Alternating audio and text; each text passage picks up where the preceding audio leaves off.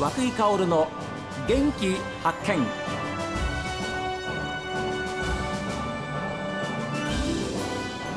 おはようございます。和久井薫です。和久井薫の元気発見。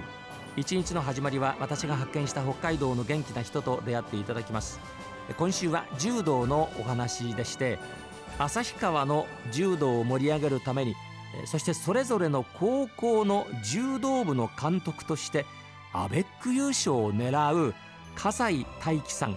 綾子さんご夫妻にお話を伺っています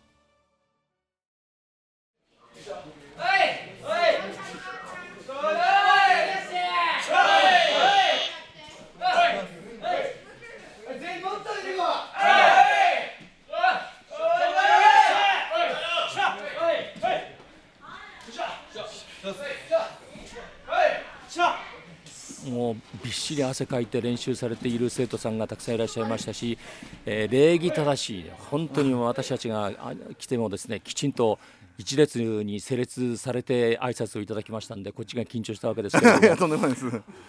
やっぱり柔道は一本というのはなかなか取れないじゃないですかね。そうですね。一本っていう時のあの畳の音がね、はい、僕はすごくこういいなっていうふうに思って、はい、やっぱり一本っていうのはなかなか狙ってできるもんじゃないんで、はい、なんか寝技を随分指導されているような感じもあったんですけれどもそうですね。柔道ってのはどどういうものなんですか？あのやはりあの実力差ある選手同士は一本っていうのはあるんですが、競った試合になると、いろんな要素が揃わないと投げることできないので、うん、えー、そういった意味ではあのうちの選手はもともと実績ない選手でまあ、立ち技を磨くったら時間がかかるんで、うん、そういった意味ではもう必ず寝る場面って出るから試合で。寝技っていうのをすごい重視して生徒には今指導してます。はい、それ野球と同じですよね。野球はやっぱり攻撃のチームっていうのは相手いいピッチャーにかかったらもう、はい、手も足も出ないっていうケースいっぱいあります。そうですね。ね、ええ、ですからやっぱりピッチャーを含めた守りからね、はい、作り上げるっていう風なチームがあるわけじゃないですか。そうです。柔道もそう今話伺ってたら同じですね。ね。同じでちょうどあの今年部長になっていただいた梅田先生、はいはい、あの野球部の監督だったんですが、あ龍谷のね、ええで寝技を重視してるっていうことを言ったら野球に似てると、えー、やっぱり共感できるって本当に。あの久井さんと同じことを梅田先生言ってくれてあそうですか。守備を大事にしてるっていう、うん。ええ、そうなんですやっぱり、えあのホームランというのは狙って出すのはまあプロですけれども、えホームラン狙うんだったらやっぱり守りのチームで1点勝って、あ1点取って、えー、勝つとい。うふうな方が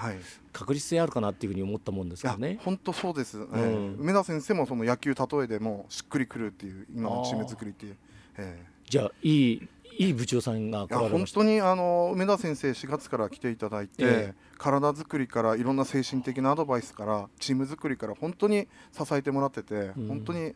今あの二人三脚で、えー、柔道部は見てます。えー、ですからそういうふうなことを考えれば例えばまあ、教頭先生でいらっしゃる安藤さん、はい、安藤先生です、安藤先生も天理大学ですよね、確か。はい、もう名選手で。だそういうこうちなんとかこうスタッフの、こう環境ってのはいいなと思うんですよね。そうですね。えー、えー、やっぱり柔道を教えるしかも高校生、はい、難しさってのはどんなとこですか？やはり、あのまあ、人が相手なんで、ええ、1対1で生徒を見れればその子のだけに集中できるんですがいろんな生徒を預かってますんで、はい、環境違ったり特性あったりそ、ね。うん、えー、それを同時に見るっていうことで、えー、今20人の部員いますが、うん、それぞれ育った環境も違いますし、まあ、思考も違いますしそれを同じ方向にどうやって指導するかっていうので、えー、それをまとめ方ですね、えー、ただ時には個々人で見ないとダメだった時とか、はいはい、声かけだったりとか、えー、えー、あのやっぱり思春期の生徒さんですから、はい。はいやっぱり一人だけにこう集中して指導をしたりすると、はい、またいろんな見方もねそうですね。しますからね、えー、えー、でそれはやっぱり一番難しい。難しいですね。年齢のえー、あの生徒さんを教えるわけですからね、ね、はい。うん、それは愛子先生、えー、監督今のえー、大輝監督のお話聞いていかがですか？その辺は。あのー、そのあたりがすごくまあ、考えが似ていてですね、うん、あの本当に育った環境も違いますし、はい、それぞれ持ってるものもやっぱり違いますから、えー、そこの部分を、まあ、理解というかまず知ってあげた上でどう目標に向かわせるかっていうのがすごく大事になってくるかなって思ってますね。で、そこの部分が乗ってくれると、あのこちらがガンガン言わなくてもやっぱり自主性につながっていくと思うんですよね、こう自分たちでやって考えてくれる。でそうなるのがすごく理想だしそういう姿もこう、ね、見え隠れする時もあるんですけど、まそこまで持ってくのがなかなかもう日々葛藤したりですね、まあ、あの試行錯誤しながら時に夫婦でこういった場合はどうだろうねっていうふうに話し合いながらあのサポートですよね。こっちが前面に出るというよりは、そこをどう上げてあげるかっていうことに、まあ、重点を置いてやってるような形ですね。ですから生徒さんの自主性を伸ばすために、うん、そうですね、まあ、監督とはいえ、はい、そこはこうしろじゃなくて、はい、サイドから支えてやるっていうふうなことですかね。はい、はい、やっぱりこう時代的なものもあるかもしれないですけど、ね、自分たちの昔を振り返ってみるとあそれはちょっと今はっていう部分も はい、ありますし だからそういった部分では指導者もやっぱりいろんなことを知ってやっぱ学んでいかなきゃいけないなってあの古いものもこうね、はい、あの、はいこう継続しながらも新しいものもどんどん取り入れていきながらこうやっていかなきゃいけないなっていう部分では日々ねいろいろこう話をしながらやってます。はい、はい、ご夫婦の会話の中で柔道の占める割合ってどのぐらいあるんですか、はい、8割ぐらいです。9割8割ですかね、えー、子供もやってるんで、はい、お子さんからもですか？まあお父さんって家ではなんて監督いやもうもうお父さんお父さん。ですはいお父さん柔道の話はお子さんから来る時もあるあありますね。えー、えー基本はもう子供はあの少年団の先生に預けてるんで絶対に口出さないようにしてます。逆にね。言えることは先生を信じなさいって私が教えたらこれは少年団の先生の指導からぶれてしまうので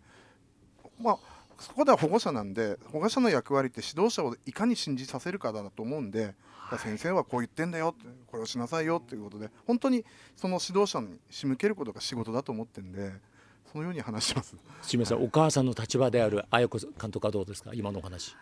親もその切り替えがなかなか難しい、はいはい、こうやっぱ指導者としてやってて、それを家庭に入った時にそれこう切り替えるのがなかなか難しいので、うん、やっぱ時にこう厳しくなりすぎたりする時もあるんですよね。はい、だからそこが我々も課題かなと思いつつ、はい。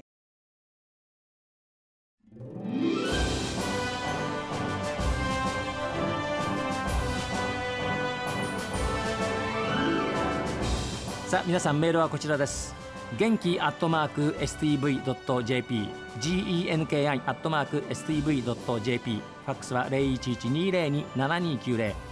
おはがきの方は郵便番号060-8705 STB ラジオ和久井薫の元気発見までですこの後は北海道ライブ朝耳です今日も一日健やかにお過ごしください